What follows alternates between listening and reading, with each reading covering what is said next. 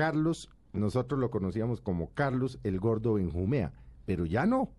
Carlos, bienvenido a Mesa Blue. Y es verdad, qué Gracias. maravilla tenerlo acá. Muy amable. Eres muy gentil.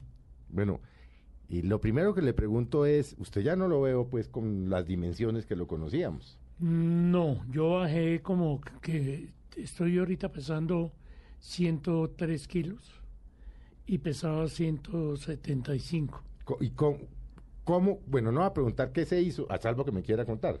Sí, yo lo cuento. ¿por qué Cuénteme no? todo lo que cuando no Sí. cuando, cuando le haga una pregunta mamona me, me, me golpea, me Sí, dice, no, yo "Ay, le qué digo". mamera, no me preguntes esa Sí. vaina, qué Una Una mamera. patada por debajo de la Sí, mesa. sí, sí, sí, sí, sí, sí, sí, sí. ¿Cómo hizo Carlos? Me hicieron una cirugía bariátrica. Que esa es cuál de todas ¿Qué las que es? hacen, es que yo me confundo. Esa es que te cortan eh, como tres cuartas partes de estómago Ujú. y como yo no sé cuántos metros.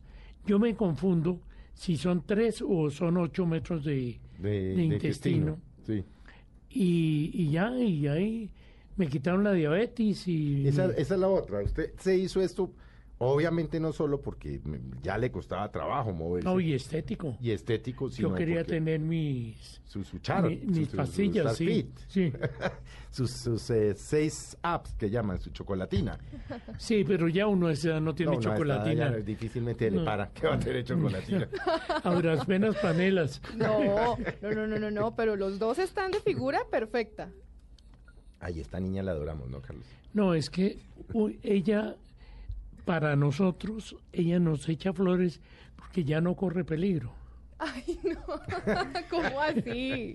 Sí, con un par de. de Sí, señores sí, como sí, nosotros. ya qué Ah, carajo. Yo la peino. Yo la dejo divina, regia la dejo. Oye, bueno, oiga, Carlos, no, de verdad, qué, qué bueno tenerlo aquí. Bueno, ¿cómo arrancó usted en esta cosa de la actuación?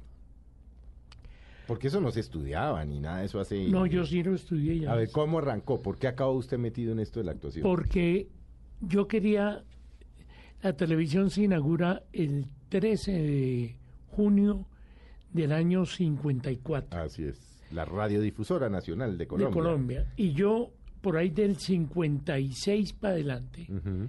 empecé a pelear a ver cómo hacía para entrar, pero, pero yo pasaba frente a Endravisión, yo soy muy tímido. Y yo que Eso era iba en la calle 24. en la 24, Sí, claro. eso no era donde uno la conoce hoy en Sí, día, no, la no, verdad. no, no. Y entonces eh, supe que habían eh, que habían escuelas de teatro. Ujú.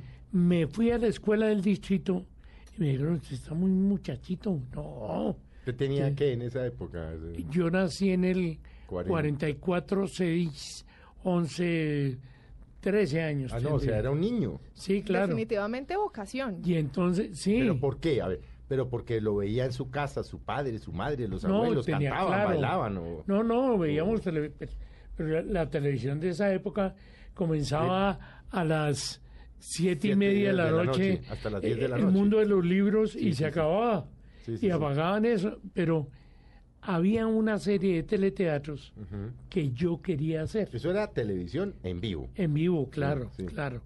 Y entonces me metí a la ENAD, a la Escuela Nacional de Teatro, Ujú. que dirigía Víctor Mayarino. Sí, el padre, Padre, de Víctor Madrid. El padre de Víctor. Y ahí me quedé. Estuve seis meses con Sequizano y el resto con Víctor. ¿Sequizano quién era? ¿Un cubano? o quién No, era? no, O- Sequizano era el mejor maestro de teatro Ujú. japonés. Ay, pero aquí hubo, hubo maestro japonés en Colombia. Claro, y a él yo creo que lo enviaron, es que no me acuerdo si fue Alianza para el Progreso. Puede ser Alianza para el Progreso. Y entonces le hicieron la vida imposible y le tocó ir. Entonces nos quedamos nosotros, pero teníamos muy buenos maestros. ¿Quiénes eran, quiénes eran sus compañeros en, en la escuela, en la NAT? Porque yo creo que ahí se hizo una generación de. de Sí, actores, claro. pues, No, mi curso era a ver, maravilloso. ¿quiénes eran? En mi curso estaba, por ejemplo, Gustavo Angarita, Sí, ma- Consuelo, maravilloso. actor, Consuelo Luzardo. que estuvo aquí. Sí, La tuvimos aquí en, Ah, me- qué en- maravilla. en Mesa Blue hace Sí, dos sí, meses. sí, sí, una sí. persona Estuvo. absolutamente maravillosa. divina es Consuelo, sí. ella. Delfina Guido, Maravillosa persona. eh, Carolina Trujillo, Mm, eh, Luis Fernando Orozco. Era un grupo muy bueno, ¿no? Sí, pero es que además dominaron la televisión 40 años o más. Sí, muchísimo sí, tiempo. sí, sí, sí. Pero eh, fue que entramos como Yo llegué a la televisión, yo no quería entrar ya a la televisión cuando entré, sino que tenía un hijo y eso sí, cuando lloran hay que darles de comer. Sí, sí. Y entonces mm, me había llamado desde hacía mucho tiempo Alicia del Carpio. Es que yo lo conocí a usted en esa época. Y entonces ahí entré a hacer eso y tuve el suertazo Ajá. de que Alfonso Lizarazo me llama a hacer Estudio 15 con Caracol Televisión. Eso era un programa de, de, tele- de- primero fue radio y luego televisión, ¿no? Sí. Y era un... Programazo, sí. Programazo. Entonces yo rodé con esa suerte. Hice después eh, con Próspero Morales, hice una cosa que se llamaba... eh, el- el- ¿Qué? La Perla. Ujú. Después hicimos con él la guerra de guerrita y de ahí como, pues 80 autores eh, y me divertí mucho en la vida. Pero usted hacía radioteatro, fundamentalmente, primero. No, yo no, al- ¿Usted no alcanzó a hacer teatro en vivo? Claro. Sí, claro, todo el Que tiempo. los ruidos los hacían ahí y todo eso, claro. Y radioteatro hice con Radiodifusora Nacional. Ajá. Hice eh, todos los clásicos. Eso se lo agradezco a la radio. Yo hice, por ejemplo, Bertolt Brecht, Goldoni, Molière, eh, Shakespeare, todo, todo, todo, todo. A mí me llama mucho la atención lo del radioteatro, sobre todo porque es algo que se perdió definitivamente y, y- y casi no se puede decir que no se ha No, retomado. no se hizo, no se y hay volvió. muchas personas que hoy, pues de las nuevas generaciones, no sabemos o no saben eh, cómo se hacía. Entonces, de pronto, ¿cómo, cómo era una jornada para grabar un, un capítulo de estos de radioteatro? Era muy difícil. Mira, voy a ponerte un ejemplo que es clásico porque existe material grabado y no sé si filmado o fotos. Bernardo Romero con Manuel Medina Mesa hacen, eh, creo que fue, fue algo de Shakespeare, en radio. La música en vivo la hizo la Sinfónica de Colombia.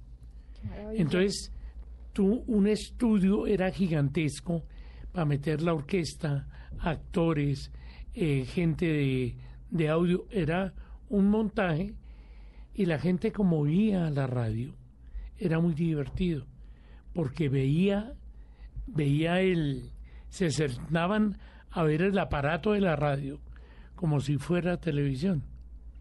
Simplemente Claro, ah, claro. eh, uno lo Así que intentaba... era de cautivante. que Sí, veía claro. uno el transistor. Maravilloso. Y, y el, el que era el genio de eso era el narrador. Es que eran unas voces maravillosas, ¿no?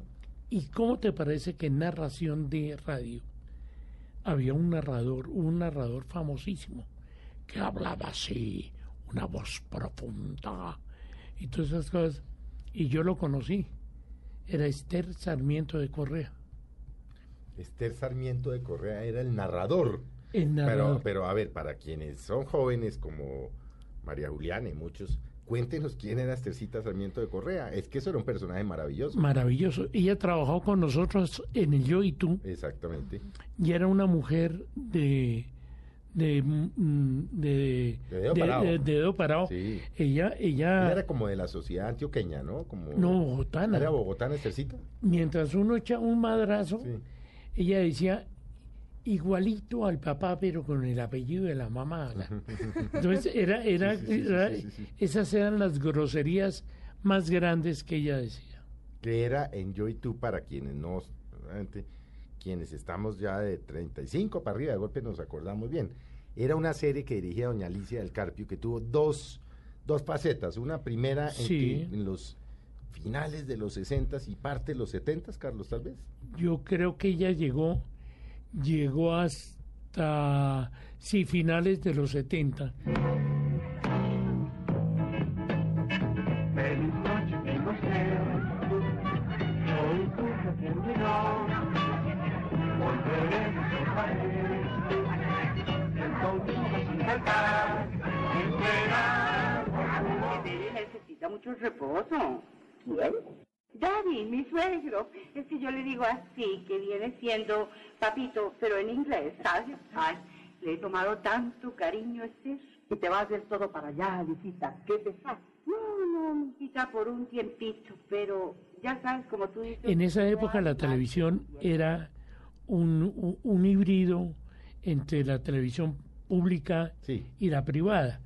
Y ella se presentó a la licitación y llegó 10 minutos tarde y perdió la licitación. Después en su segunda, Para la segunda para la segunda etapa. etapa ya licitó cuatro años después y ya el país había cambiado. Pero es que además eh, de yo y tú, pues, eh, pues, a ver, Pepe Sánchez, Franquilinero, Pepe, Frankie, usted, Consuelo, Consuelo Luzardo, Don Cándido, ¿cómo era que se llamaba? Chichi Valdivieso. Chichi Valdivieso, el esposo de Estercita. Sí. Doña Estercita en la que serie. tengo la anécdota Cuéntemela. de Es que teatro para eso es que usted es bueno más traerlo, para- bella que para tú que te nos puedas cuente imaginar. anécdotas.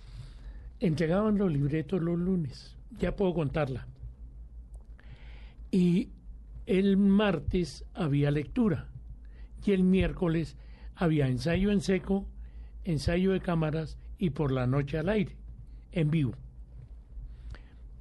Nosotros siempre íbamos O sea, a- ensayo en seco, era ensayaban. Luego, con cámaras pero sin ir al aire. sin ir a y la la vaina era en vivo. en vivo por la noche. Hijo de madre. ¿Y cuánto tiempo duraban más o menos en esa grabación? No, eso no era grabación. O, Pues digamos, en esa presentación en vivo, pues. eh, lo que durara el programa. Si el programa era de una hora, era una hora, de 7 a 8, y se acabó. Dios. Y, ni- y tú te imaginas, por contarte, que a veces uno hacía, eso era el domingo, y de 8 y media o de 9 a 10, Caracol tenía un programa que se llamaba Teatro Popular Caracol. y a veces uno tenía, uno como a todo en esto, le dice que sí. Entonces hacía yo y tú y corra a cambiarse para hacer teatro caracol. ¿Y cuál era la anécdota que nos iba a contar de Chichi? Que resulta que Al entregaron libretos, Sí. no el lunes, sino el martes, directo. Llegamos todos a ensayar, esta es un libreto, para leerlo, para ver qué íbamos a hacer. Y empezamos a leer, a la que no sé qué vainas, porque la serie era muy de acá, de, Sí, de bo- Bogotá, de botanísima, y la finca del Botanísima, Chaquito y no sé y qué, de sí. todas esas cosas. Y entonces eh, eh, todo el país miraba, era cómo vivían los bogotanos. Ah, Y, ala, y, y- y llegó el correo, sí, llegó el correo, todas esas cosas. Y llegó el momento en que Chichi tenía una escena. Y Chichi no dijo nada, se quedó callado y se le desgranaron las lágrimas. Y quedamos todos en un suspenso total en esa lectura. Entonces Alicia, que era la directora, dijo, tranquilo, Chichi, no te preocupes. ¿Qué te pasa? No, señora, es que yo soy analfabeta. No sabía leer. Él no sabía leer. ¿Y Ay, cómo entonces se Caramba. aprendía los Entonces, ¿cómo se libretos? aprenden los libretos? Sí. él tenía una hermana que él cogía el libreto, la hermana se lo leía Y y, él él lo se lo memoriza. aprendía. Lo Y así. memoriza. como lo entregaron tarde, quedó Claro, quedó loco. increíble, ¿no? Mira tú esa Y anécdota. estuvo más de 10, 15 años. Estuvo ahí mucho Chichi tiempo. Valdivieso, sí. mucho tiempo. Fue muy querido. Yo lo quise entrañablemente a él y a su hermano.